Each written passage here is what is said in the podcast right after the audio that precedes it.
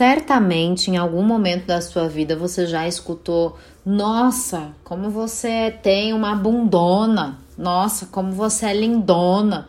Como você é grandona, né? E aí você provavelmente ficou se perguntando: será que é esse ona aí, hein? Será que isso é uma coisa boa? Será que isso é uma coisa ruim? Pois é, vamos falar sobre o tá tudo bem você ser ona. Então, roda a vinheta.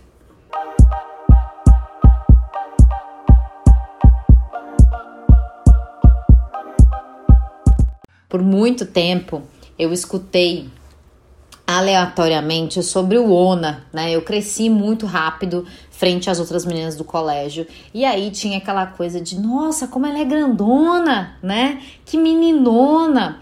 E aí aquilo foi vindo para minha cabeça de uma maneira um tanto complexa, né, minha gente? Fui pensando, falando, gente, mas esse ONA aí, será que esse trem, será que isso é bom? Será que isso é ruim? Né? Então eu tô aqui hoje, eu, Aline, seguramente, depois de ter passado por várias questões de imagem, de entendimento, de bem-estar, falar para você está tudo bem você ser ona, sabe? Conforme depois eu fui crescendo, amadurecendo, entendendo, né, às vezes muito que as pessoas falam pra gente não é sobre a gente, é sobre as pessoas. Sabe aquele comentáriozinho, né? Aquele comentáriozinho, porque o comentáriozinho ele aproxima pessoas. Então falar mal de pessoas aproxima, né? Você fala, hum, tô fazendo um vínculo aqui com fulano porque eu tô falando mal do ciclano, né? Então, por vezes esse comentáriozinho que a pessoa fala, nossa, Olha a bunda da outra. Nossa, olha o peito da outra, gente. Às vezes, infelizmente, ainda a gente convive com esse tipo de comentário. Se você também faz esse tipo de comentário,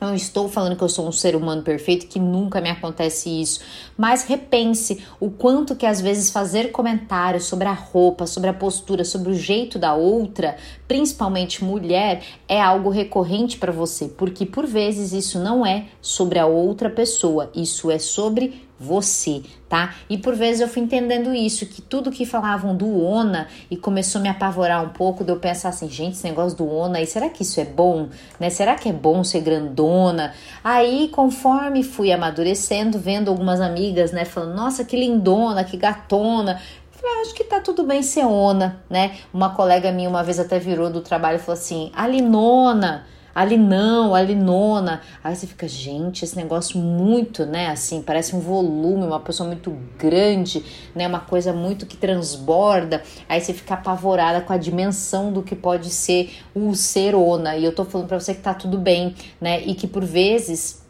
a gente associou isso na nossa infância a algo pejorativo, é, algo negativo, porque foi a cultura com a qual a gente foi é, apresentada, né? A cultura na qual a gente foi criada.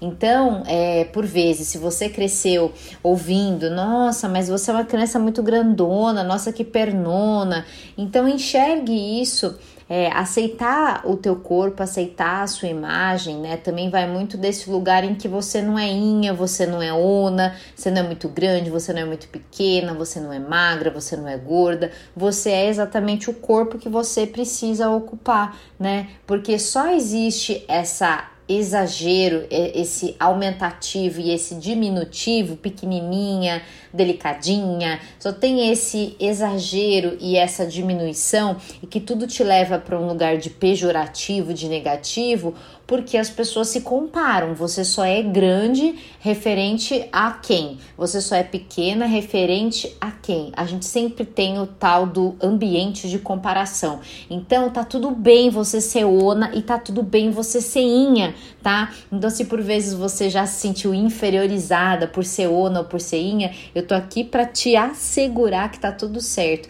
E a partir do momento que você vira essa chavinha, você faz as pazes totalmente com o seu armário.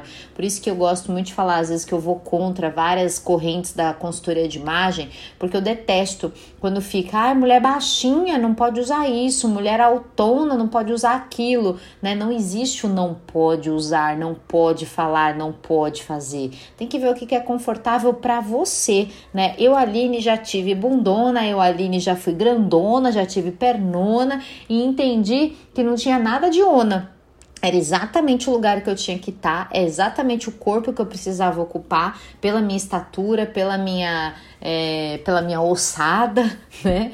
Então tá tudo certo. Acho que a partir do momento que a gente vira essa chavinha de todas essas colocações, adjetivos que familiares, que amigos acabam nos dando, principalmente nesse momento da primeira infância, a gente acha que é só uma bobagem, mas cara, às vezes pode dar um tilt aí na tua cabeça Quantas pessoas eu já não atendi na análise facial, por exemplo, é, que eu falava assim: nossa, você é mega extrovertida, eu tô vendo isso. Ela fala: é, pois é. E ficam falando às vezes que eu sou tímida, eu não aceito isso e não sei o que. Só que por vezes a sua família falou tanto para você numa infância, numa adolescência, que você era tímida, porque tinha alguém de referência sendo comparada com você, que você num dado momento começou a falar: ah, eu sou tímida mesmo tudo que vem como um reforço para você constante, passado um tempo, você começa a crer que aquilo é real e oficial. Então, assim, traga é, para você, carregue com você apenas as verdades que você realmente acha